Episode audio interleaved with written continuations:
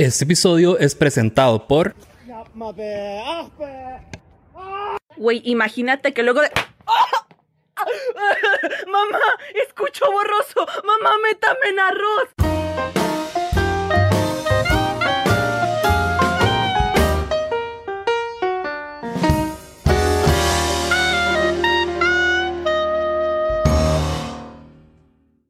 Bienvenidos y bienvenidas al episodio número 132 de Nosos Especial. En esta ocasión les tengo un, un popurrí de historias y ya les voy a explicar por qué ese popurrí y tiene que ver mucho con el invitado de hoy. Re- recuerden que si están viendo esto en YouTube, si bien es el episodio 132, probablemente solo se van a encontrar del 130 en adelante. Es porque muy recientemente los episodios los estamos haciendo desde mm, YouTube.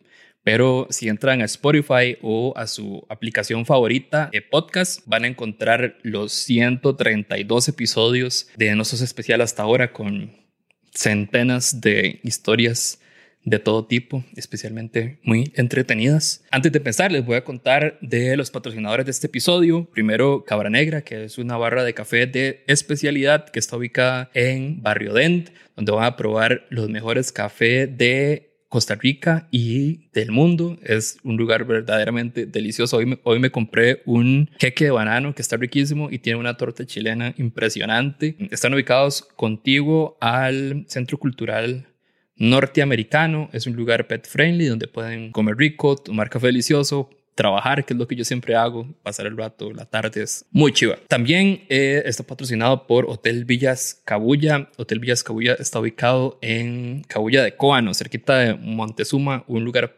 perfecto para desconectarse del universo, disfrutar de la playa, especialmente si les gusta surfear, y de la excelente atención de Hotel Villas Cabulla. Además, si reservan y dicen que lo vieron en Osos Especial, tienen un 10% de descuento. Sigan a Villas Cabulla como Villas Cabulla en Instagram y eh, pueden reservar en villascabulla.com. Les decía que este episodio es un popurrí porque lo- yo creo que es como un carrusel de emociones. Y es un carrusel de emociones porque obviamente tenemos un psicólogo de invitado al día de hoy y me pareció una excelente oportunidad para, para hacer ese juego de historias. Vamos a escuchar dos historias nuevas que enviaron ustedes y una que va a ser un viaje al pasado. Recuerden que estos episodios los estamos haciendo desde Twitch, pero pueden verlos inmediatamente, bueno, como unas horas después en YouTube y en Spotify, pero si quieren, nos pueden seguir en Twitch para seguir viendo las transmisiones en vivo.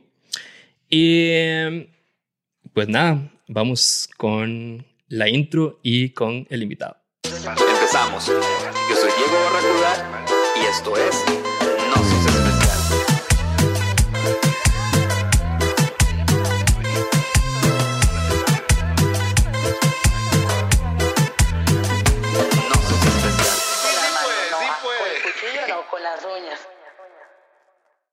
Aquí tenemos el invitado e Inti Barrantes, que probablemente ya lo han visto en diferentes contenidos que ha hecho en Osos Especial. ¿Cómo estás, Inti? Pura vida, bueno, entre comillas esta vez. No quiero, lo digo por respuesta común. Ahí con las secuelas de un COVID que me pegó semanas atrás y todavía me siento achicopalado. Sí, sí. Bueno, qué, qué bueno que ya estás mejor. Bueno, usualmente invito a Inti para, para comentar temas eh, específicamente de salud mental. Y bueno, no sé si va a resultar el día de hoy, pero hoy quiero que sea una, una conversación un poco más, más relajada. Vamos a escuchar tres historias enviadas por los escuchas de Nosos Especial. Y la verdad es que me pareció súper interesante poder tener la perspectiva de un psicólogo de las historias que vamos a escuchar hoy. Este, son muy, muy variadas, eh, algunas ahí medio inesperadas. Otras creo que mucha gente se va a sentir identificado y no quiero hacer esperar, así que vamos de una vez con, con, con la primera historia, a ver qué tal. Hola, hola. Esta es la historia del momento más WTF que me ha tocado vivir en los últimos años. Para darles contexto, eh, hace varios años cuando estaba en la universidad yo alquilaba un apartamento con dos compas. Vivíamos en un segundo piso el primer piso del apartamento donde vivíamos había una ferretería. La cuestión es que hacía muchos años como que eh, eso había sido una sola casa y lo que hicieron los dueños fue como dividirla. Les doy todo este contexto porque lo que pasó fue que un día mis dos compas eh, salieron, iban para la universidad y se dan cuenta que hay como un burumbum en la ferretería, saludan al señor de la ferretería y se dan cuenta que lo que pasó fue como que alguien intentó meterse a robar a la ferretería como a la hora del almuerzo. Y mis compas le dicen al señor que qué madre, que no escucharon nada, que todo bien y siguen caminando. La cuestión fue que el hijo del señor de la ferretería andaba por ahí y el mae andaba loco. El mae era una persona no muy cuerda y el mae... Eh, estaba enojadísimo de que se intentaron meter en la ferretería y el mae andaba como buscando culpables y de repente vio a mis compas y se le metió en la cabeza que seguro era que nosotros los que vivíamos ahí habíamos eh, intentado meternos a la ferretería por esa puerta que conectaba los dos lugares. Pero digamos, la puerta está cerrada con picaporte de los dos lados y del lado de la ferretería, recostaba la puerta, había un montón de cosas que el señor tenía, no había forma de que el mae brincara esa conclusión, pero el mae se le metió entre ceja y ceja y la cuestión fue como que les empezó a gritar a mis compas como, ¡Ey, ustedes! ¡Ey! Sí, les estoy hablando a ustedes. Y uno de mis compas vuelve a ver y dice, mae, ¿qué es la vara este mae? Y el otro lo vuelve a ver y le dice, mira, ve que es esa clase de persona que no está muy bien, como que le falta el tornillo, sigamos caminando, no le, siga, no le pongas atención.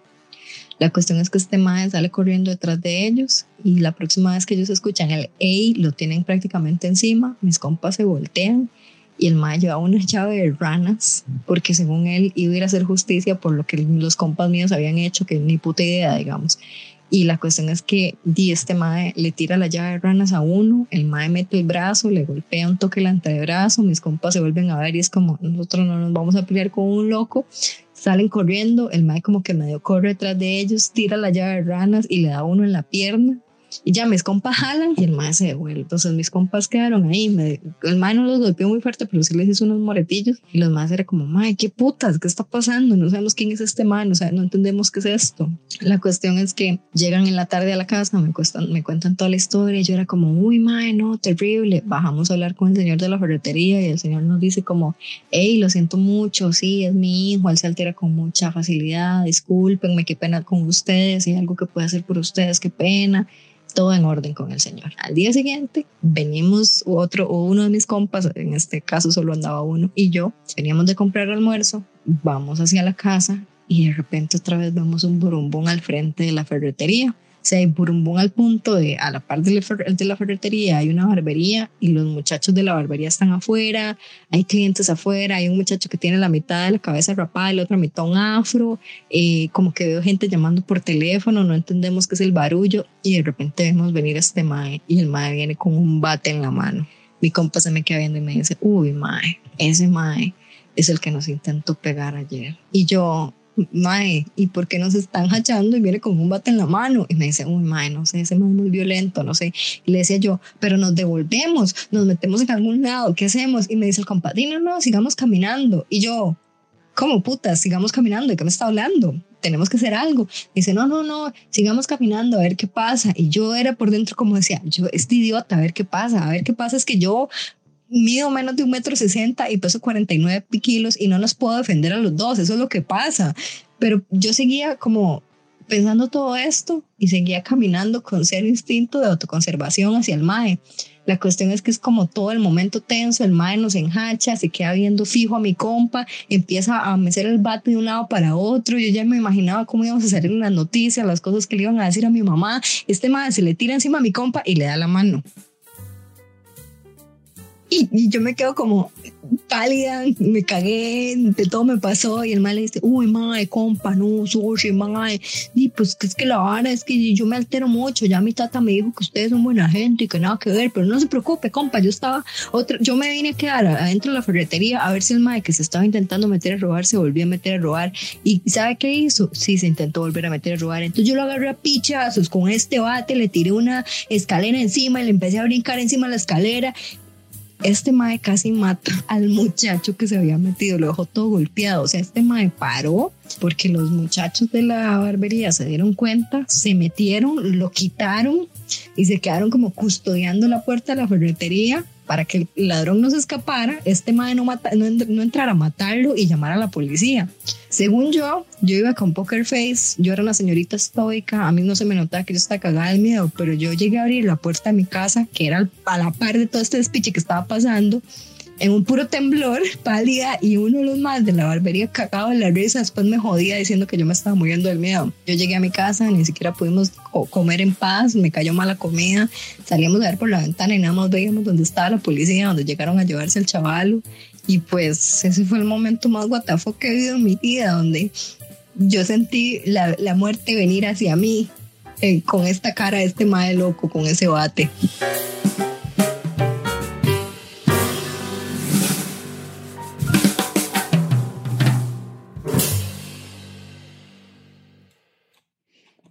Quiero escuchar qué pasa por tu cabeza después de escuchar esa historia. Es lo primero, lo primero es que pienso en esto que yo le llamo desregulación emocional y es cuando las emociones son de tal nivel o son tantas o estamos tan abrumados que como dicen popularmente la perdimos, que cualquiera la puede perder y, y cuando y estas historias eh, cuando uno las cuenta, realmente uno puede coleccionar anécdotas de cuando ha habido desregulación emocional, pero al mismo tiempo me da una empatía porque me pongo los zapatos de la que narra la historia y hay otra desregulación emocional ahí por miedo, ¿verdad? El maestro, el que ella llama loco, ¿verdad? Súper mal manejo de la ira, eh, así, haciendo lo que hace, ya no estamos ante una persona racional, probablemente estamos ante una probable máquina de matar, que si no hay intervención de otras personas, pues termina matando a alguien, versus uno como la posible víctima de esta persona. ¿Y qué, posibilidades tiene uno, verdad? Pues igual me sale el instinto animal, me puedo imaginar como analogía, es eh, el, el, del bate se convierte, eh, no sé, un felino salvaje y yo me convierto en el conejo que corro despavorido por mi vida. y, y, y, repito, y es como esta ambigüedad porque de alguna manera no, no hay forma de no reírse. Eh, dicen mis pacientes que estudian cine que cada una de estas historias deberían ser filmadas, ¿verdad? porque tienen mucho en, en, muy poco, pero al mismo tiempo la tragedia de estar ahí. Y, y eso fue como la primera impresión que me dio.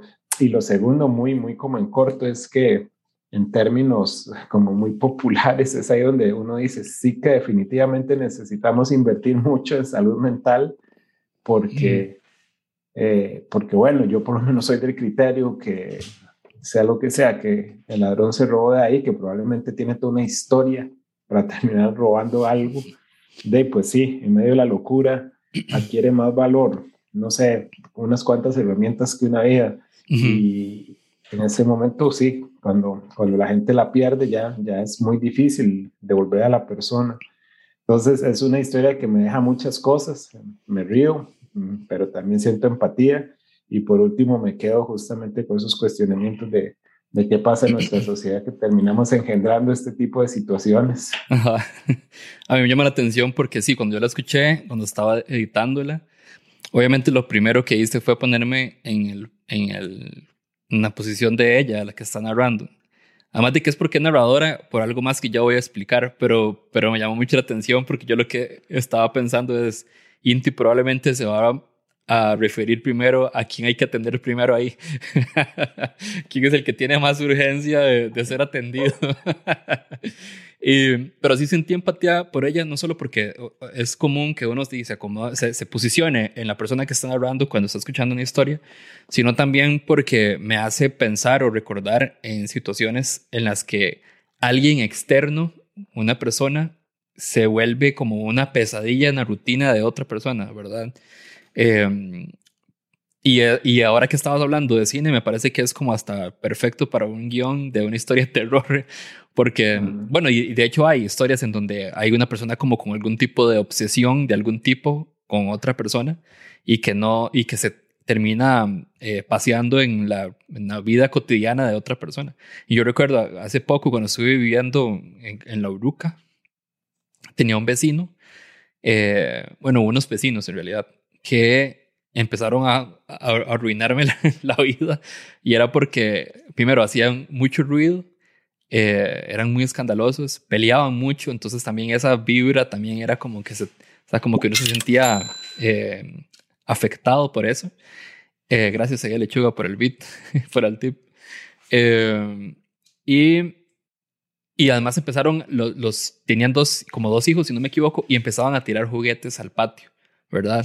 Entonces una y otra vez había que recogerlos y dejárselos ahí, porque no atendían, o sea, no es como que uno lo llamaba y lo atendían, porque las personas que vivían ahí, además, bueno, especialmente el Mae, era un, era un cromañón, básicamente, Era una persona un poco complicada. Entonces nada más le ponía los juguetes ahí. Pero un día empezaron a llover piedras, pero no piedritas, ¿verdad? Eran piedras grandes, eran rocas. Y ahí ya la cosa se puso más seria, ¿verdad? Y además se notaba que no era una persona. Bueno, yo ya trataba de tocar la puerta y demás, y veían que yo estaba afuera y no me abrían. Y se notaba que esa persona no era una persona con la que se podía hablar, ¿verdad? Entonces ya uno entraba como en ese estrés de siento que más bien hasta me puede hacer daño si, si insisto, y, pero tampoco puedo hacer nada eh, porque, o sea, bueno, y lo, lo que hice fue al final hablar con la, con la que nos alquilaba pero tampoco fue como que pudo solucionar nada, porque ella lo que hizo fue preguntarle si habían sido de ellos, y ellos dijeron que no, y ahí se, ahí se terminó, ¿verdad? Este, pero sí, me, me, acordó a eso, ¿verdad? Como, como a, cuando algo externo completamente te termina arruinando la existencia. Sí, sí, sí. Creo que es eso, por eso es que terminan películas, como lo decías, es que son historias que sí ocurren, sí ocurren. Yo creo que llevarlas al cine, pues evidentemente se ocupa la magia de la edición, la producción, etcétera, pero son historias que en sí mismas ya, ya contienen este poder, este poder de cautivarnos.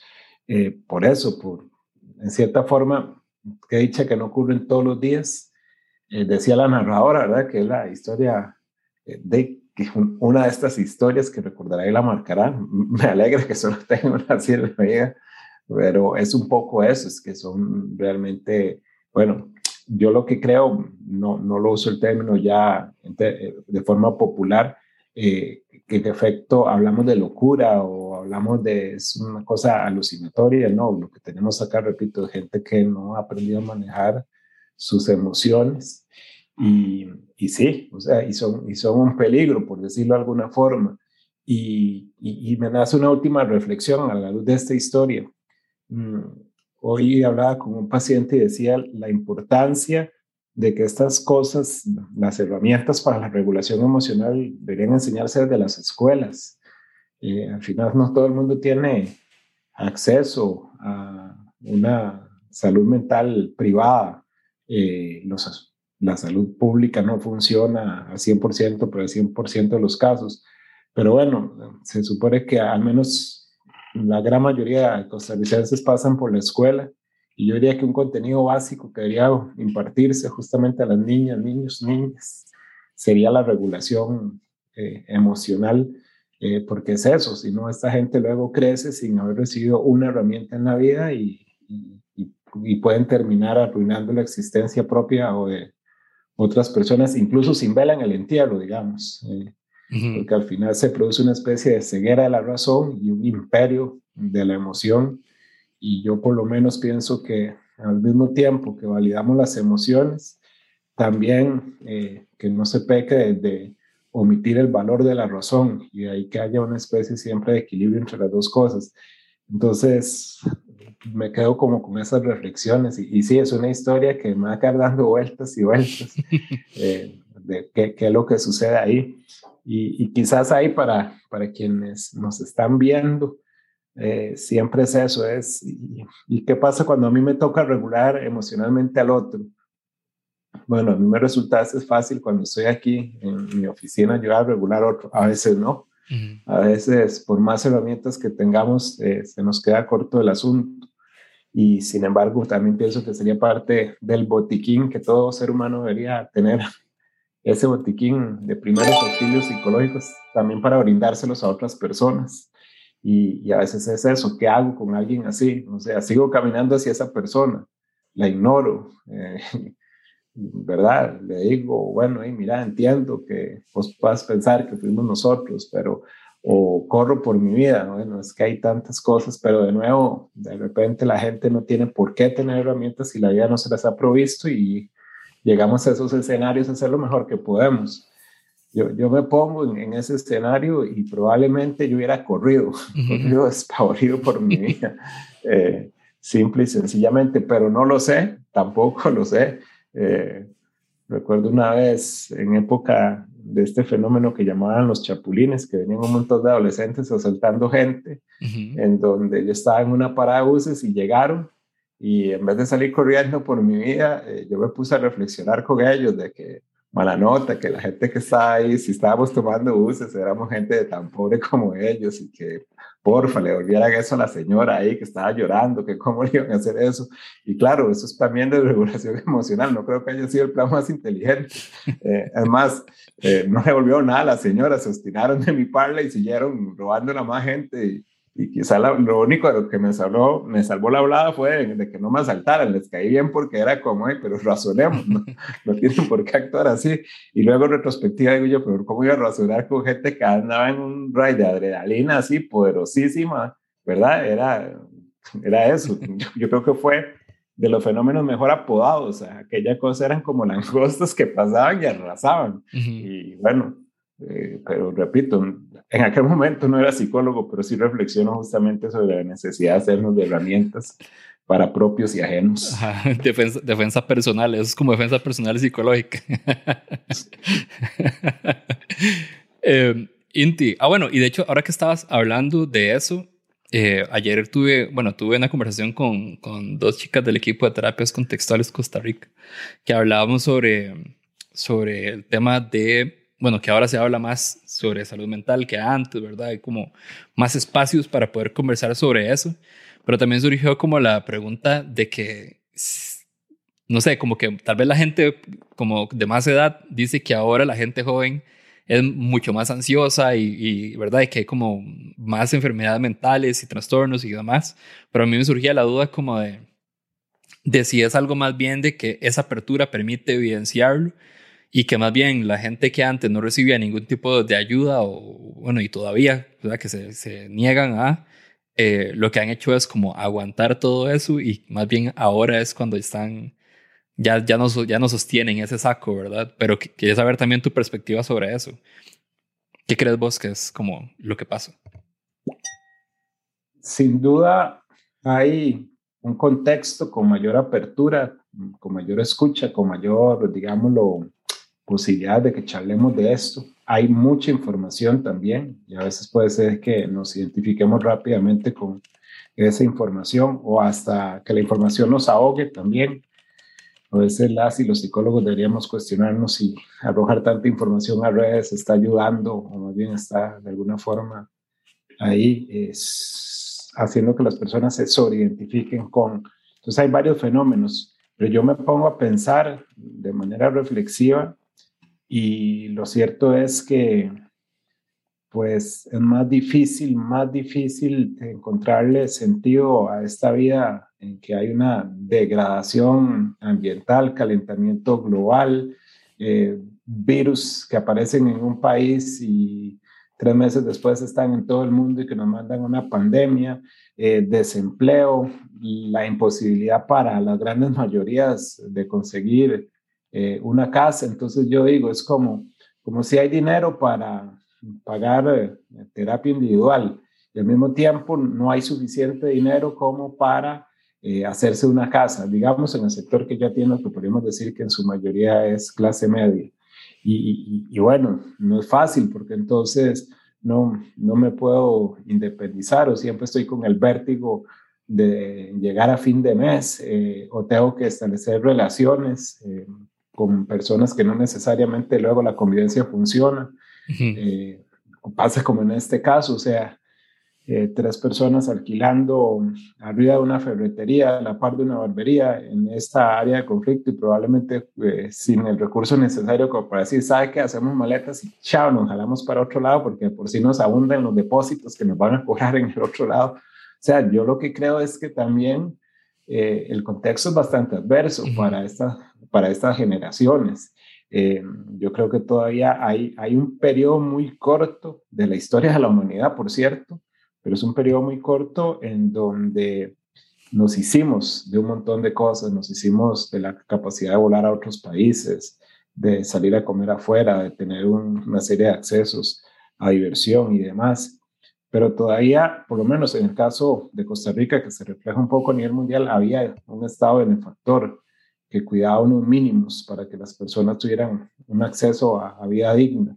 Pero eso ya no, o sea, de los 90 a la fecha, se ha complicado demasiado y aquí sí hablo desde el punto de vista, digamos, político e histórico y al final los psicólogos lo que hacemos es eh, venir a brindar un servicio que resuena muy bien en, algo que la gente al final tiene que ver cómo resuelve individualmente porque el sistema no está brindando soluciones para todos. Y claro, yo creo que eso también ha hecho que crezca muchísimo. Entonces, sí es cierto que hay más sensibilidad para estas cosas, sí es cierto que hay más información, pero también pienso que los contextos ahorita son, llamémosle como más adversos, eh, mucho más adversos que apenas hace 30 años. Mm.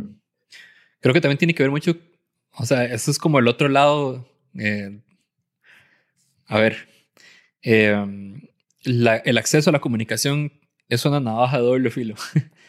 ahora sabemos todo lo que pasa, pero ahora sabemos todo lo que pasa, ¿verdad? Este, porque ah, está esa frase que yo siempre, o sea, que yo siempre critico, bueno, no sé si critico, pero llevo la contraria, que es de que todo tiempo pasado fue mejor. Yo no creo, yo no creo que sea así, porque antes pasaban muchas atrocidades que la gente simplemente no se enteraba, ¿verdad? Si tal vez la gente se enterara de todo lo que pasaba, probablemente podría estar tan abrumado como uno podría estar en este momento con toda la información que uno tiene que consumir todos los días. Estamos rodeados de información e información y obviamente, bueno, supongo que eso termina afectando eh, a la salud mental. No, no, sin duda. Y es eso, es esa navaja, eh, como en todo en psicología, eh, depende, la misma cosa depende de la función que tenga. Y, y sí, estoy completamente de acuerdo. La, la, también es eso. Entonces, hay una percepción de inseguridad ciudadana más elevada que la inseguridad ciudadana. Hay una percepción de las enfermedades que me pueden dañar, ¿verdad? Que es mucho mayor de lo que en realidad me puede pasar, eh, etcétera. Pero ahora hay otros fenómenos que tampoco necesitan ser exactamente inflados. Eh, al final también hay fenómenos, repito, que, que los vivimos día a día en nuestras condiciones materiales. Yo todavía puedo jugar en las calles. Eh, ahora a mí me resulta admirable eh, el barrio que no está en condominio, donde me topo niños y niñas jugando solos en la calle. Eso es una cosa como rarísima. Ya, ya no se ve. y, y, y, si entramos, yo creo que en un estado de, sobre vigilancia, hiper, hipervigilancia, eh, está muy asociado también, digamos, a este montón de información. y, bueno, hay cosas ahí que, eh, que nos afectan. ¿Qué pasaba antes? Sí, yo también comparto, o sea, cuando uno escarba ciertas historias de lo que pasaba antes, no, no son historias que me tranquilicen tampoco. Eh, yo diría una última cosa, además, de alguna forma, eh, también tenemos como el privilegio de que hoy vivimos mucho más años que tan solo hace 150. Y, y este promedio de vida eh, también hace que nuestra vida se nos pueda volver más llena de sufrimientos. Eh, antes de la penicilina, si te cortabas, te daba miedo la cortada, pero es que te mataba la cortada, ¿verdad? Eh, ahora nos aterra el COVID y, ¿verdad? y vemos gente que muere, gente que, que, conocemos. Es como si la muerte nos tocara a la puerta, pero parecido, digamos, justamente al, digamos, al cólera u otras enfermedades, eh, pues no, hay unos sistemas de, de, salud todavía en este país que responden más o menos bien a estas cosas. Pero yo entiendo, entiendo una vez más que, que también en, en ese pasado no solo había menos cabida para la salud mental, sino que había menos, menos vida. A los 50 años ya eras un viejito. Eh, también les tocaba resolver probablemente las crisis de aquellas épocas y, y estamos en un escenario, en un escenario, repito, que tal vez nos tenemos que, teníamos muchos, muchos programas para reflexionar al respecto, pero bueno, es la época que nos toca vivir y es a partir de ella que tenemos que hacernos de las mejores herramientas para sortear justamente la temporada que nos tocó. Ese tema, ese tema de contenido, y, bueno, perdón, de contenido no, de información, de acceso a información y manejo de información para el bien emocional, me parece todo un tema y creo que tengo que buscar más adelante para hablar de eso, porque sí, sí, sí, es súper interesante. Voy a leer unos comentarios aquí que pusieron en el chat. Eh, dice Edaumón, sería útil que existiera dentro de las instituciones educativas públicas un departamento de psicólogos para incluir en la vida cotidiana, acudir a un psicólogo para resolver problemas. Dice Lechuga, por cierto, Lechuga, gracias por las suscripciones. Si tan solo el Estado partiera de un enfoque integral desde la primera infancia. Eh, dice Nano Arma, muy de acuerdo con eso de que todo tiempo pasado fue mejor, me parece una frase muy derrotista. ¿sí? Eh, hace falta, ah, dice Lechuga, hace falta reapropiarse de los espacios públicos también. Sí, de acuerdo, con el tema de seguridad. Eh, ok, vamos a la siguiente historia y después de eso eh, también vamos a hablar un poco de, terapias contextuales y, del curso para tratar con ansiedad que, que está súper interesante. Te voy a poner la historia y, y, reaccionamos. Hola amigos, esta es mi historia de cuando te la pelas en el brete. La verdad es que yo hace años trabajé en un call center que es muy conocido aquí en Tiquicia y como en la mayoría de call center, para entrar usted tiene que hacer un poco de pruebas, que pruebas de inglés, que pruebas de cómputo, que me dan en un tarro y después como dos meses de entrenamiento y todo para llegar y dime que lo estén tratando como un culo todo el día. Y ese era el caso ahí. Dimaes, a mí me tocaba recibir un montón de mierda todos los días, todo el día. Y aunque al principio de la verdad es que lo que me dan ganas de llorar, ya después del tiempo uno aprende a día a sobrevivir. Maes. Y con sobrevivir, lo que quiero decir es que, eh, Dima, seamos sinceros, hay casos que desde que usted recibe la llamada, usted sabe que esa vara no se va a solucionar y que es un mierdero y que cuando usted termine la llamada, ese cliente va a recibir una encuesta y que el MAE se va a desquitar durísimo con usted.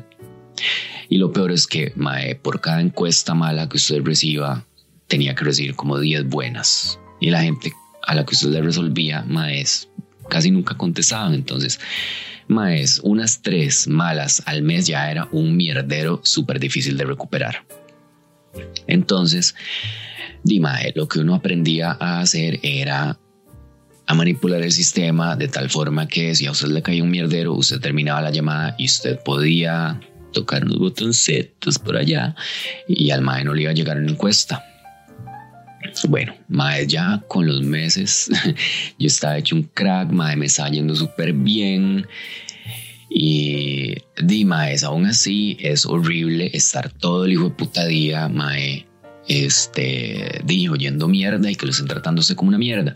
Entonces también, Mae, por allá de vez en cuando otra hora que di, mucha gente hacía, incluyéndome, era di, mae, eh, usted puede estar con un cliente ahí, claro que sí, caballero, usted tiene toda la razón, y que sí, que, que, que llama, y se ponía el botón de mute de un hijo de puta, me cago en la puta, me cago en su abuela, me cago en todo el mundo, para quitar el botón, y no, claro, caballero, estoy de vuelta, vamos a resolver su caso, y. Madre, la verdad es que entonces ya, uno aquí recibía mierdero, pero está botón de mute, madre, se desahogaba y seguía con su vida. La verdad es que Dima es... Eh, ya yo tenía como 11 meses de estar ahí. Me salió, como les dije, me está yendo súper bien. Eh, y llega este día que nunca se me va a olvidar, mae, y me cae este mierdero, mae, era un roco que estaba furioso porque otro compañero de Imae había hecho algo mal y Imae era un mierdero en sí. Eh, mi jefe de, era un carepicha también, la verdad. y el mae este, no lo dejaba uno ni que pidiera ayuda en los casos ni nada. Y ese día el mae estaba solo presionarme, mae, apúrese, póngale porque ya vamos para reunión y que no sé qué. Mae, la verdad es que se va este mae para reunión, se va todo el mundo y me quedo yo ahí solo. Y el roco este se me seguía cagando, mae. Yo no sabía qué hacer porque no había ni mierda que hacer. Y lo peor es que muchas veces en el call center a usted le dicen, usted tiene que decirle que no al mae pero sin decir la palabra no. Y además de eso, que el madre quede contento y venga y le ponga una buena encuesta. O sea, este, ya yo lo único que quería era que la vara acabara porque yo sabía que así puta no iba a llegar a encuesta, madre. Pero dije, ay, uno tampoco podía cortar la llamada ni nada, madre. Entonces tenía que estar ahí aguantando y aguantando, madre, y rodeando la hijo de puta palabra no porque no se la podía decir. Mae, cuando mi jefe se fue, entonces ya yo llamé a una abuela que estaba ahí para ayudar y ella, di, mae, ahí más o menos mandamos como que escalamos el caso. Mae, vuelvo yo con el roco, yo, ay, caballero, estoy de vuelta, que no sé qué, y ya le digo, mae, este hijo de puta Rocos me empezó a cagar y a cagar y a cagar y ya llega el momento, mae, que me dice, hazme el favor y bálsame con tu supervisor. La verdad es que, que cuando el mae me dice eso, le digo yo, claro que sí, caballero. Maes, pongo el mute. Y no le dije, hijo de puta, mae. No, mae, pongo el mute y le dije, hijo de puta, maes. Y vuelvo a ver y el botón de mute no se había activado. Ay, maes, ustedes no saben. Yo empecé a sudar, empecé a, a temblar y todo, a borrar toda evidencia del caso, mae. Pues, no, hombre, mae. A los tres días me llaman a la oficinita allá al fondo, mae.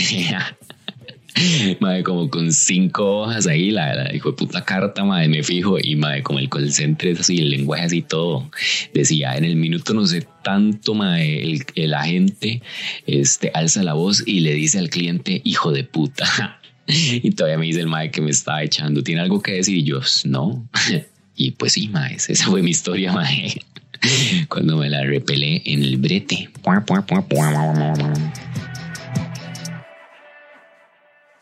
¿Qué pensás, Inti? primero me río, o sea, primero me río y después, después pienso. Es la, primera cosa así que, que reflexionaba es, es, este tema de que yo a veces pienso la coherencia que hay que tener siempre con lo que uno hace o con lo que uno dice en la vida. Eh, creo que tal vez es como, como una parte de la formación que tengo como psicólogo.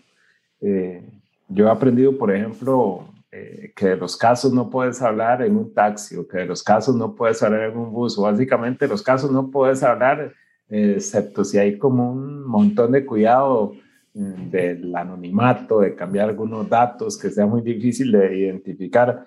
Pero es eso, por la responsabilidad que tenemos con, que, con lo que decimos. O sea, yo lo que digo, no sé quién, eh, lo va a escuchar. Y eso era un poco la, reflexión que me quedaba, como ese compromiso que tiene uno de, usted puede, a ver, uno puede pensar lo que sea de cualquier ser humano y pensarlo es gratis, pero en el momento en que lo digo, o sea, sí que la vida me lo puede cobrar, por decirlo de alguna forma.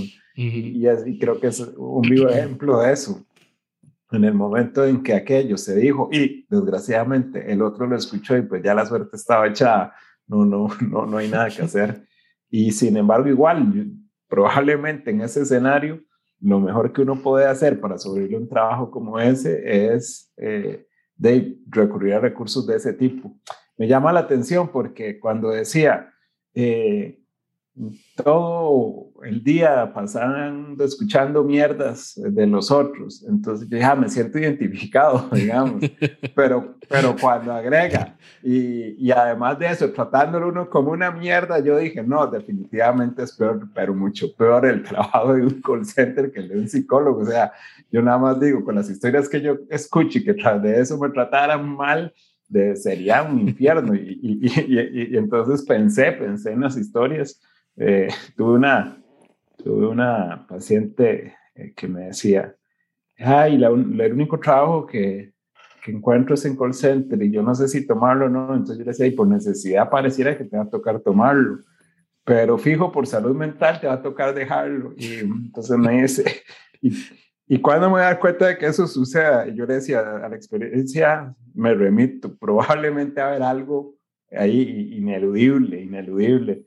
Y a los meses venía y decía, ya llegó lo ineludible. O sea, es que no hay manera de preservar la salud mental en un call center eh, de esas dimensiones. No digo que todos los call centers sean iguales, pero a mí cuando me cuentan esas dinámicas de pasar ocho horas nada más eh, recibiendo quejas, gritos, etcétera, y sin tiempo para nada, porque acabando una llamada empieza la próxima, sí que Sí, que lo voy a decir así. Muchas gracias, call por patrocinarme tantos pacientes que siguen desfilando por acá. que eso es todo un tema, de hecho, eh, y que, aquí en el chat eh, lo puso. El tema de cómo los espacios laborales deterioran la salud mental. Eh, no sé cuánto, bueno, eso es un tema más que ya hemos hablado antes, ¿verdad? Porque ya yo he ido dos veces solo para hablar de específicamente eso. Y, dos veces Inti me ha hecho irme de un espacio laboral. este, pero, bueno, y me genera, me genera curiosidad incluso qué tan recurrente es. O sea, qué tanto, o sea, cuánto dentro de tu experiencia has tenido que atender gente que está totalmente mm, afectada de su salud mental por, el, por la toxicidad del espacio de trabajo. Mucho más de lo que la gente podría imaginar. O sea, realmente es, es extraño, extraño, extraño el paciente que trae un call center que no traiga el tema a sesiones. Digo el del call center, eh, espacios laborales hay muchos y obviamente personalidades hay muchas. Yo creo que hay algunas personalidades que están más hechas para aguantar ciertos escenarios. Pero hoy de nuevo, como conectando con lo que hablábamos hace un ratito, yo sí creo que hay una especie de generación mucho más sensible, más creativa, emocionalmente sienten más las cosas y a esta generación le está tocando una serie de trabajos eh, que son bastante mortificantes, pocos que, poca creatividad, poca sensibilidad, mucha automatización. Una cosa, ¿verdad? Que como me decía, no si uno una paciente decía, yo no sé por qué no han inventado todavía el bot que, que haga mi trabajo en el call center, pero entiendo por qué nunca lo van a poder inventar, porque cada gritada es diferente, aunque todas son iguales. Eh, uy, no, no, todo, todo, bien, ahí estás. Todo bien. De repente que, que te fuiste. Entonces, lo que quisiera ahí nada más como decir es que sí, es muy frecuente, es una demanda muy, muy frecuente. A mí me alegra que esos temas se traten porque yo sí creo que debe haber justamente un acompañamiento de salud mental a los trabajadores de cualquier empresa. No son momentos fáciles, pero sí debería haber una especie de, de cuidado de las personas que trabajan, porque este tipo de labores es raro, raro que alguien logre más o menos sobrevivir. Los, las y los he conocido, pero son los menos. La gran mayoría de alguna forma se quiebran eh, en mayor o menor grado. Y a veces para peores, eh, el trabajo enferma y sin embargo los espacios para poder eh, de alguna forma representar esas quejas terminan siendo o la pareja o la familia o la persona como tal. Entonces es como muy triste porque además en el trabajo no tenés como derecho a eh, elaborar la molestia, uh derecho a seguir trabajando. Así que la molestia hay que elaborarla en otro lugar. Recuerdo a este paciente que me decía, ay, eh, me tocó eh, una novia, pero bueno, que es la mejor persona que he conocido en la vida era, era muy joven él y la novia también, decía, pero ¿por qué esa aseveración? Y dice, tiene la sabiduría que todos los días que yo llego al call center, llego maldito, pero maldito. Y en ese mal carácter le respondo con monosílabos y con ceño fruncido. Y entonces ella siempre dice, ah, yo sé que este pleito no es conmigo, este pleito es con su trabajo. Vamos y nos echamos una birra ahí en el bar de la esquina para que se le pase, porque la verdad es que yo no me yo no quiero ser aquí como la pantalla donde usted va a tirar toda la porquería que usted trae del trabajo. Mm. Y, y, sí, o sea, esto le hizo más llevadera la, la vida. Pero repito, historias tengo muchas, muchas, muchas de cómo los lugares de trabajo terminan enfermando a las personas a tal punto que a veces la, la pregunta justamente que no debería hacerse nadie, pero es como, el trabajo o la vida, y para peor es el trabajo, es una forma de vida, pero sí, es una cosa ahí permanente eh, en muchos, muchos, muchos de los casos que yo trato. Mm, sin decir que además eh, nos toca a veces trabajar en cosas eh, sin significado para nosotros. Eso es terrible también. Sí, eso, es otro temazo también, el tema de, trabajo. Dice aquí Lechuga, call centers, principales patrocinadores de los psicólogos del país, seguido por los padres que no fueron a terapia.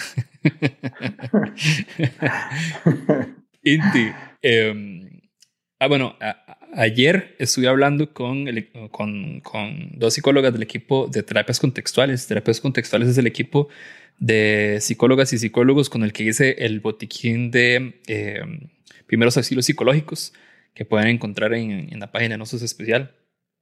Y este, ayer hablamos un poco del, sí, principalmente como del enfoque de terapias contextuales y qué, qué significa todo esto. Tratar de explicar lo más simple posible todo el enfoque de terapias contextuales y eh, pueden ir a terapias contextuales eh, CR en Instagram, en donde ahí van a encontrar eh, la conversación que tuve ayer cuando está súper claro todo este tema. Pero hoy quiero hablar específicamente de el curso que se va a empezar el 19 de febrero, que es em, para tratar con la ansiedad. Entonces, si puedes contarnos un poco sobre el curso. Voy a contárselos como una pequeña historia. Desde el primer año que trabajé en psicología clínica, que es hace bastante rato, las y los pacientes que presentaban ansiedad me implicaron un reto. Era como que lo que yo había aprendido en la universidad no era suficiente. Y siempre he buscado y siempre he buscado y no he parado de buscar. Entre tantas búsquedas, eh, me topé con algunas experiencias de eh, un trabajo grupal. Y hay trabajos grupales que no son exactamente en el sentido formal del término, no es terapia eh, grupal. me topé con gente que lo que da son, son clases me lo topé en, dos campos diferentes. Me lo topé justamente en clases para la ansiedad social y me lo topé en clases para la regulación emocional. Si se quiere, la regulación emocional es justamente una característica ahí eh, de una piel emocional muy delgada y que hay un abanico de emociones eh, bastante grande. Y bueno, en estas, eh, toparme con estos materiales a mí mismo como psicólogo que ya lleva un buen recorrido de leer cosas, estudiar cosas, etcétera, a mí mismo me resultó enriquecedor. Eh, eran clases diseñadas para eh, pacientes, consultantes, clientes, cualquiera sea el término según la escuela psicológica que se siga, pero al menos para mí, como psicólogo clínico, fue muy enriquecedor ver cuál era la estructura de una clase, qué eran los contenidos de cada una de ellas, eh, cómo se enseñaba sobre psicoeducación y sobre cuatro campos, digamos, de afrontamiento de la ansiedad, o si después viene un lenguaje como más elaborado, más de afrontar, podríamos decir, aprender a vivir con a través de herramientas para campos como el pensamiento, las emociones, las sensaciones fisiológicas y las acciones. Y esa fue la primera vez, estoy hablando más o menos por ahí de el 2000, 16 que me topo con un primer curso eh, que, se da para esto y sentí que era una muy buena idea eh, empezar a, a, hacer algo así en Costa Rica por dos razones principales. Eh, la primera porque mm, muchas veces preguntan qué, qué, hago cuando no tengo, digamos, el dinero para pagar una sesión individual y sí, es que las sesiones son caras y no todo el mundo puede pagarlo. Entonces hay una posibilidad de que haya un acceso, eh, digamos, a un muy buen material eh, por un precio que es mucho más manejable. Y lo segundo es que efectivamente hoy, hoy alguien me preguntaba, eh, alguien que ya ha trabajado conmigo, si iba a encontrar, digamos, un valor agregado en comparación con las terapias. Entonces yo le decía que las terapias, cada vez las pienso más como ese espacio para una reflexión del caso a caso, del análisis de la persona a la persona, eh, pero que a veces retrasa justamente ese análisis, esas conversaciones que son muy necesarias, pero retrasan el llevarle a las personas eh, herramientas, que en caso de los ansiosos sí, o sea, ¿Qué hago cuando tengo un pensamiento intrusivo? ¿Qué hago cuando estoy sufriendo un ataque de pánico? ¿Qué hago cuando me siento inseguro, insegura a la hora de hablar en público? Y hay una serie de herramientas, entonces es como que yo quisiera tener al mismo tiempo la posibilidad de tener pacientes que reciben todas estas herramientas eh, y no en el espacio terapéutico. El espacio terapéutico empieza a dedicarse solamente para el análisis casuístico, mientras que lo otro puede ser más general. Y es eso, entonces yo le decía a él, vos que has hecho terapia, lo que sí te puedo asegurar es que la cantidad de herramientas que existen para el tratamiento de la ansiedad es tal que aunque siguiéramos en terapia eh, individual, nunca veríamos tantas como se van a ver en el curso. Eh, ¿Por qué? Porque uno ve una por acá y tal vez tres, cuatro sesiones después hubo chance de ver otra herramienta o tenga esa y estírela tanto como pueda, pero en el curso hay, hay una lógica distinta, es herramienta 1, herramienta 2, herramienta 3, herramienta 4. Entonces, pienso que tiene ese, digamos, ya que me lo preguntaron hoy, eh, creo que ese es el valor agregado. El valor agregado es hacerse igual que como en el botiquín de primeros auxilios, en este caso yo diría que es hacerse no de una caja, hacerse una bodega de herramientas, eh, la más completa existente hasta el momento eh, ¿verdad? Que es con, con, lo mejor que se ha investigado y producido a nivel psicológico. Las herramientas psicológicas además tienen esta particularidad de que no son tangibles o son muy poco tangibles. O sea, yo le puedo enseñar, yo le puedo enseñar a la persona cosas, pero no es que recibe necesariamente un martillo.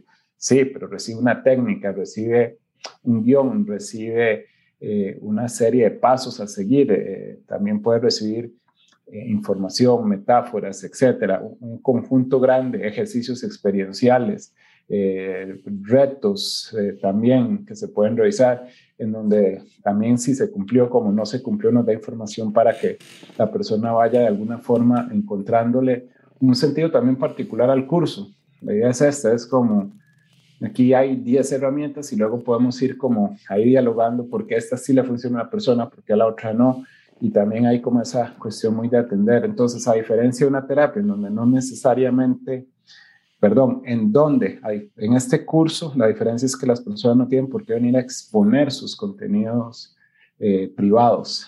Lo que vienen es justamente a, contarnos eh, si están haciendo o no uso de las herramientas, por qué están haciendo uso o por qué no están haciendo uso y cómo les ha ido usando las mismas. Eh, pero es una cuestión donde hay más ahí sí habla más el psicólogo, la psicóloga, que eh, el público, porque tiene mucho ese formato de recibir clases. Son clases, pues no magistrales, porque la idea es que son muy prácticas. La idea es que las herramientas que enseñamos en psicología son herramientas para hacer, no son herramientas para estudiar, por así decirlo. Y la idea es que se, se haga en la clase misma. Por eso le hemos llamado recursos para la ansiedad. Eh, porque al final es, bueno, queremos dar cursos para esto, en donde se brinden recursos para la ansiedad. ¿Y a quién, a quién va dirigido esto? Suena obvia la pregunta, pero sé que se puede ampliar más en, el tema. Eh, bueno, va dirigido para personas que de alguna u otra forma se han sentido identificadas con el tener, tener eh, episodios o comportamientos o sensaciones tipificadas como de ansiosas o de ataque de pánico, ansiedad social, fobia, hipocondria, eh, trastorno obsesivo compulsivo, eh, por mencionar algunas de las que se me vienen así rápidamente a la cabeza. En terapias contextuales las etiquetas nos parecen odiosas, pero al mismo tiempo nos facilitan la comunicación hacia afuera. Eh, entonces está pensada para personas que de alguna u otra forma se identifican con alguno de estos conceptos que acabo de decir, como, como la persona diría, eh, yo soy ansioso, yo preferiría que dijeran, yo tengo eh, situaciones, contextos de ansiedad, o yo tengo situaciones, contextos de ataque de pánico, antes que dijeran que yo, digamos, soy un atacado o un trastornado, que son palabras bastante odiosas. Pero es eso.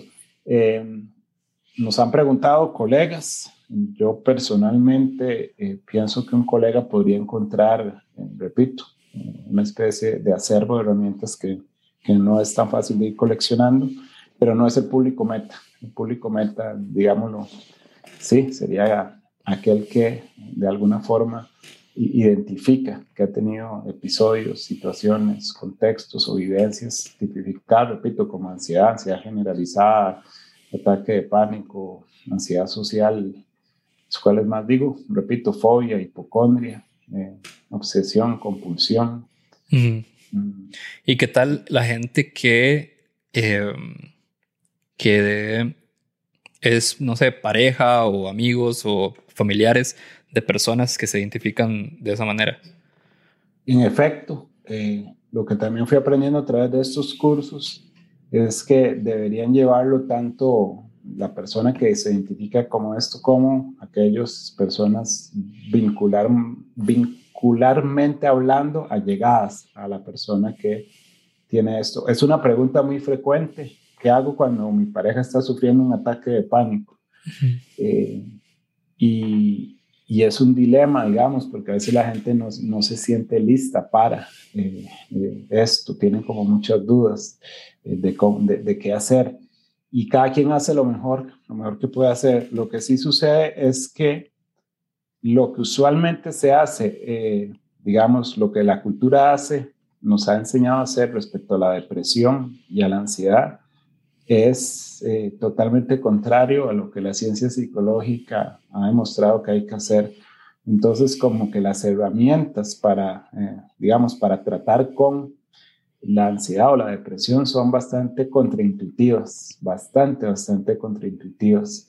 Eh, usualmente la gente va a decir, por ejemplo, como eh, tranquilidad, yo estoy acá, eh, no se preocupe, cálmese. Y la persona es como, bueno, si supiera calmarse, ¿verdad? No, no estaría en este estado. entonces es como muy frustrante. Es que no sé cómo calmarme. digamos que se ha popularizado.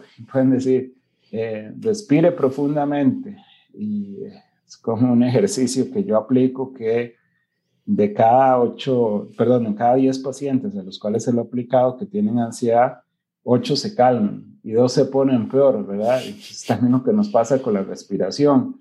Con la respiración a alguno le servirá y además hay todo una pausa, hay que practicar en momentos de calma para que nos sirva en momentos de ansiedad. Entonces a veces viene esta instrucción de respire, o la típica bolsita, si hay un ataque de pánico aquí que hay que ponerse. Bueno, en muchos casos funciona, pero en otros la situación se pone peor. Entonces, eh, sí, yo creo que ahí también es como, ah, bueno, tengo acá un abanico de estrategias eh, que en comunicación con la pareja pueden ir efectivamente haciéndose de un, digamos, de un botiquín muy personalizado para cada caso. Bueno, ya saben, entonces, eh, el curso para, de recursos para tratar con la ansiedad. Eh, toda la información está en el Instagram de Terapias Contextuales Costa Rica. Empieza el 19 de febrero, así que si están interesados, ya sea para ustedes o porque justamente tienen un vínculo con alguien que, que, que se identifica con, con la ansiedad, eh, que, puedan, que puedan llevarlo. bueno, vamos con la, con la siguiente historia. Esta, esta es muy diferente a las, otras, a las dos que acabo de poner, porque esta sí, esta sí fue más triste. De hecho, es una historia que, que salió anteriormente en otro episodio y es del episodio de cuando te rompen el corazón, pero no es una historia de necesariamente de amor, bueno, de amor de pareja. Vamos a escucharlo. Eh, creo que todas las historias de cómo le rompieron el corazón eh, van a ser de noviazgos. La mía es un poco diferente. Conocí a Tabata por ahí del 2007 en un curso de cocina italiana. Eh, Tabata era de Utah, de, de una familia mormón, por lo que creo que en parte mm, me aceptó tan, tan rápido. Yo en esa época era, estaba en esa onda de straight edge, de cero alcohol, cero vicios. Em, nos convertimos en muy buenos amigos, eh, al punto que con solo una mirada o una palabra ya entendíamos lo que el otro quería o estaba pensando. La familia me aceptó bastante bien, al punto que era el único hombre que podía quedarse a dormir en la casa y, de hecho les agarré tanta, tanta confianza que ellos son los únicos que saben que yo soy asexual. Eh, la cosa es que hace como unos cinco años eh, me llama Tabata y me dice toda nerviosa que recójame a la casa. Eh, como siempre, no le pregunto, solo voy. Eh, en el carro no hice nada, siempre me dice, madre, hagamos un viaje largo. Eh, digo, vamos, no, no, no me está diciendo absolutamente nada. Y por ahí como que 40 minutos, bueno, ya estábamos por donde el padre minor y ella bien en Roma, entonces hacen como una idea. Eh, y se ataca a llorar y me dice que, que está embarazada. Está embarazada y bueno, mejor no digo porque alguien puede atar las varas y, ¿verdad? Eh, tienen que entender que la religión de ella y, eh, no la deja ser madre soltera y menos tener sexo eh, fuera del matrimonio y más la posición en que el papá tenía dentro de la iglesia aquí en Costa Rica y me ha causado un conflicto interno porque eh, ser asexual y, querer algo como un hijo o algo así eso eh, he ido a psicólogos me, he inyectado testosterona a ver si eh, con eso el cuerpo reacciona, eh, no sé.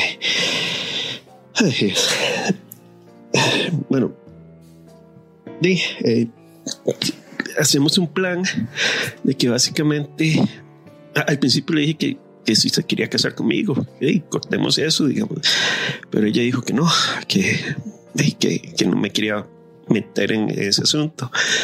Entonces hicimos un plan que era básicamente teníamos una, una, amiga que vive en Irlanda, entonces ella se iba a quedar un rato, iba a venirse y de pura casualidad ella iba a decir como, ay, mira, Michelle está embarazada y la última, y, de Diego es tuyo. Entonces ya íbamos a crear esa historia y todo. Entonces ya, ya, ya por ese lado íbamos a cubrir todos los, íbamos a estar todo.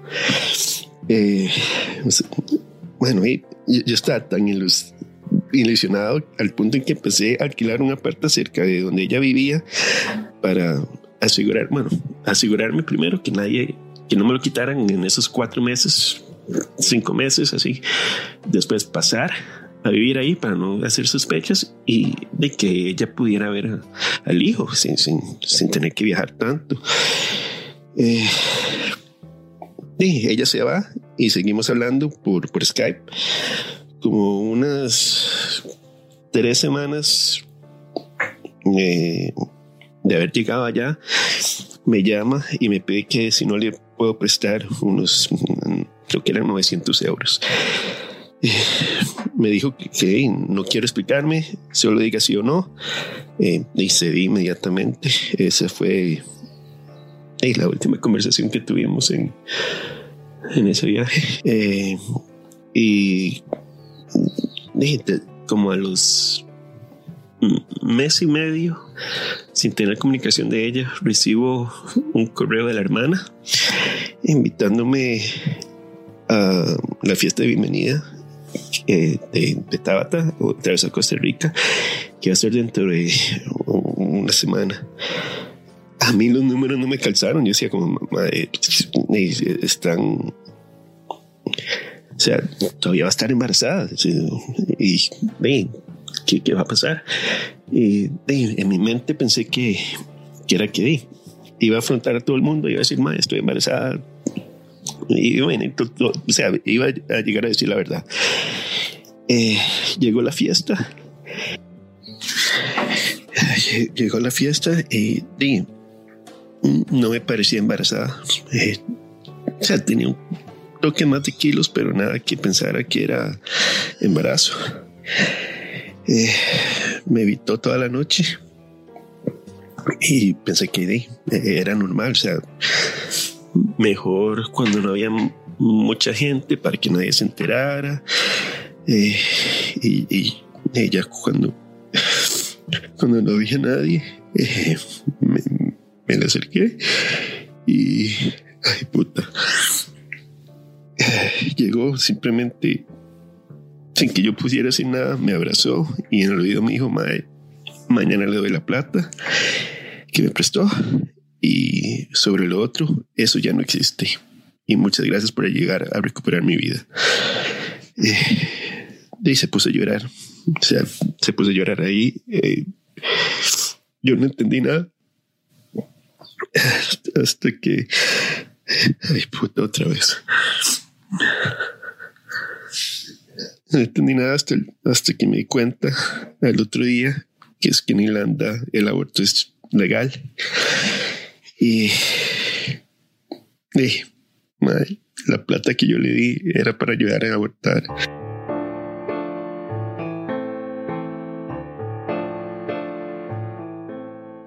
Debo decir, bueno, primero, perdón por ponernos tan, tan, tristes. Cuando la, cuando la elegí no pensé que escucharlo otra vez en grupo iba a ser tan, tan intenso, que me estaba aguantando. Pero es que no, no siempre tenemos la oportunidad de, tener a, un psicólogo, ¿verdad? Usualmente ponemos ustedes más, más relajadas, pero sí quiero escuchar eh, como, el, como pues, la opinión de Inti, de la historia.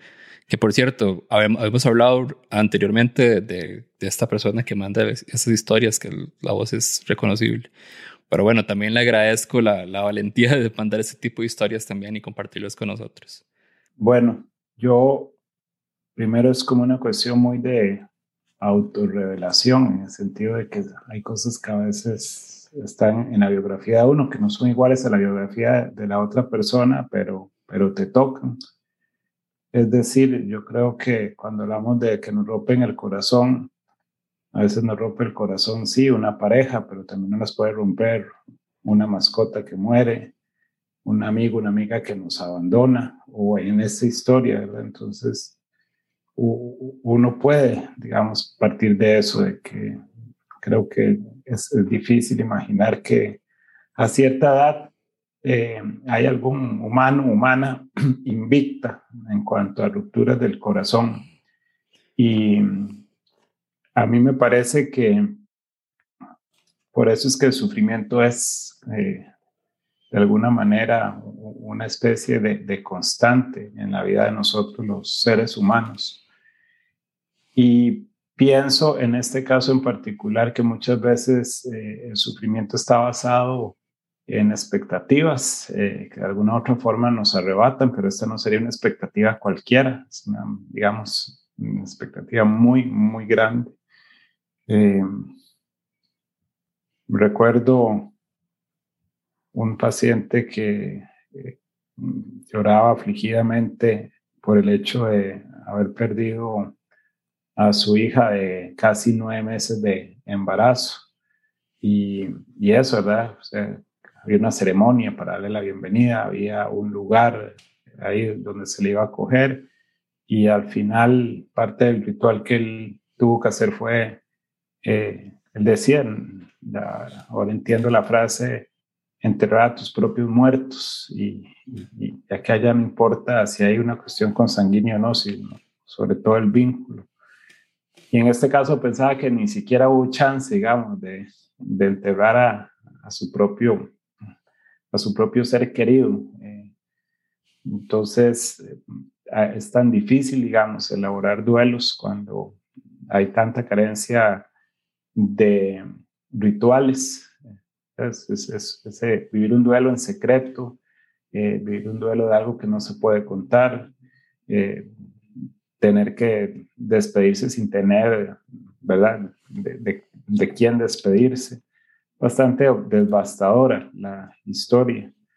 Eh, me parece incluso que el que la pueda contar, no solo se le reconoce la valentía, sino que tiene que haber ya elaboración, en, el sentido de que, de que la cuenta de, principio a fin. Eh, estas historias a veces las primeras veces no podemos contarlas, nos quedamos sin aire, lloramos, etcétera y de alguna manera creo que es de estas historias de vida que nos pueden dejar una maestría en cómo lidiar con el sufrimiento, tanto para la persona que lo vivió como para quienes lo escuchamos. Y nada más quisiera pensar un poco eso, que a veces nosotros nos hacemos de una especie de procesos del lenguaje ahí mental eh, eso que he llamado ahora expectativas, eh, también podríamos llamarlo como leyes del lenguaje. Eh, si este es el plan, entonces cuando el plan se consuma, yo voy a estar conviviendo con una criaturita. Y a veces eso que tenemos ahí, que irradia todo nuestro ser emocionalmente, significativamente, se nos convierte en una, en una verdad, eh, pero una verdad, llamémosle una verdad psicológica. Y luego viene y nos toca contactar la realidad y la realidad nos dice, no, no es así, digamos, eso que está acá no es lo que está aquí afuera. Y eso, digamos, me parece que empuja a cualquier ser humano a procesos de ajuste, digamos, muy difíciles. Y ahí es donde se juega la salud psicológica. Eh, no se juega en si la persona sufre o no sufre, sino si logra finalmente decir, bueno, eh, al final esta fue la realidad que se impuso, esta que estoy contándoles y me hace reflexionar mucho en eso. Eh, yo siempre te digo que el problema de las expectativas es justamente en que a veces no nos figuramos la posibilidad contraria y el montón de, digamos, y un espectro amplio de opciones que harían en el medio. Así que terapéuticamente yo siempre recomiendo que si te haces de una expectativa, te haces casi como de la nada, no es, esto no es cierto, pero como de la nada nos hacemos de una expectativa, quizás ahí tenemos el deber de hacernos de la otra, de alguna que sea diferente o de alguna que sea opuesta y del abanico de expectativas que hay, porque si no puede ser que no se nos cumpla y cuando no se nos cumple nos duele muchísimo y es este asunto de discernir.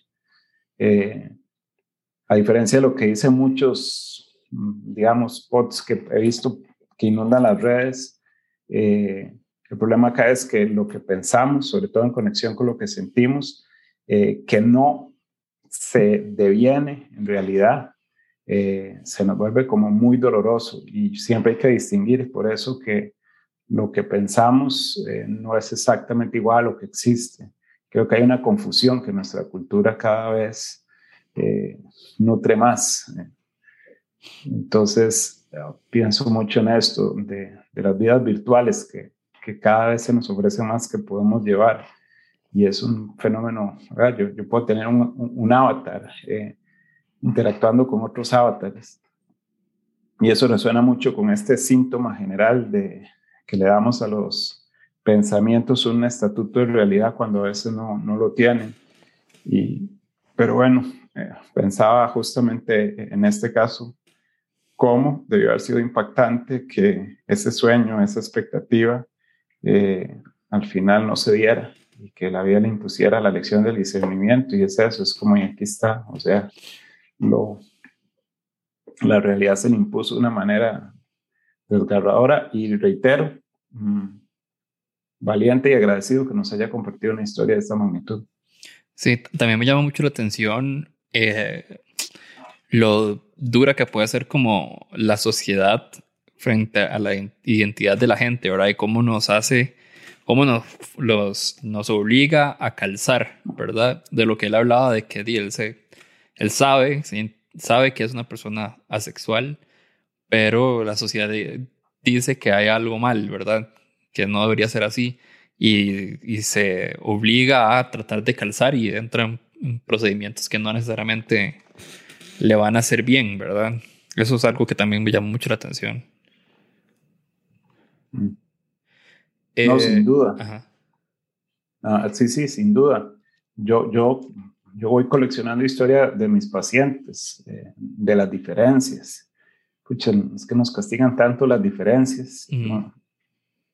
De la persona con color de piel distinta, eh, de un acento distinto, de un lugar de nacimiento diferente, eh, de un par de ojos eh, de diferente color el uno respecto al otro.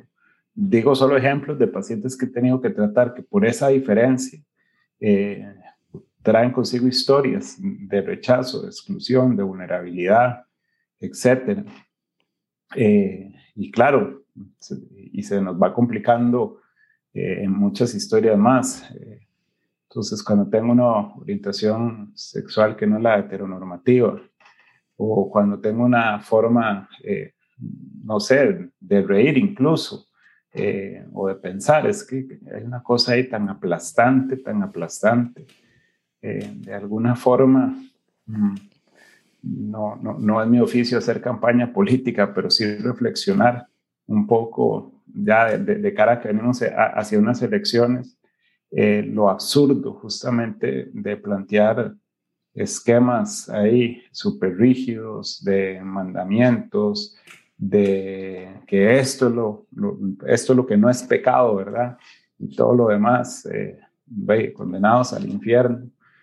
Y entonces, estamos en esos escenarios en que, repito, es, que se nos puede castigar por tener pelo colocho, por ser viejos, por tener canas, por ser gordos o por ser flacos. Eh, ni qué hablar si tenemos una orientación sexual distinta, un acento, una nacionalidad que en, la que no se nos lava, por dicha, la cultura.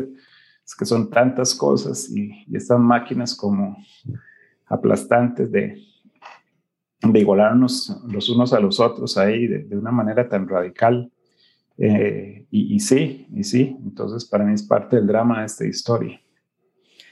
Eh, bueno, cortemos la, parte triste de este episodio aquí.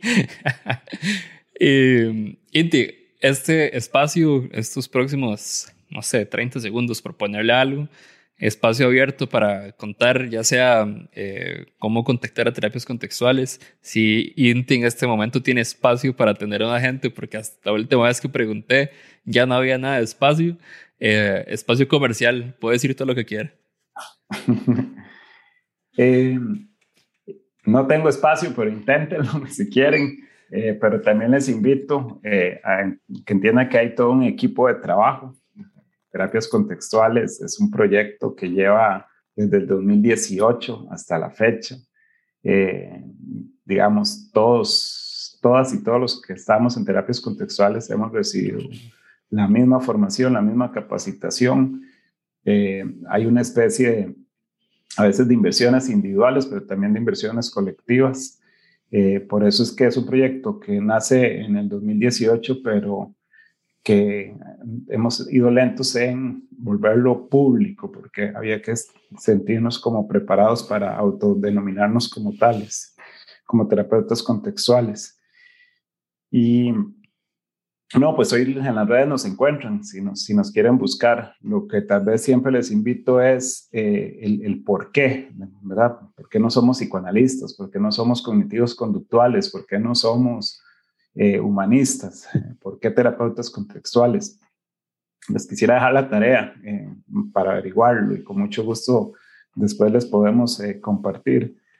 Pero sí con la consigna básica de que en terapias contextuales yo encontré lo que, mm, digamos, más evidencia científica tiene en combinación con los mejores métodos explicativos y con una apertura y una flexibilidad para hacerse las herramientas de este enfoque como de otros, pero explicando por qué funcionan desde nuestro, haciendo de las terapias contextuales para mí eh, el modelo que mejor atiende en este momento a las personas que buscan servicios psicológicos.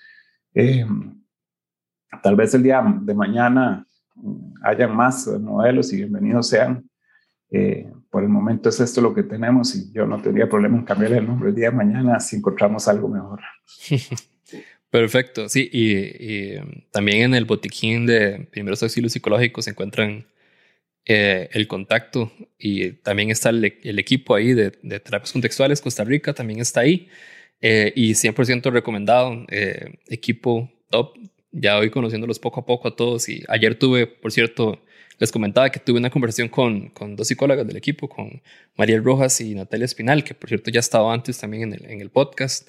Eh, ahí también hay bastante información sobre terapias contextuales por si quieren aprender más.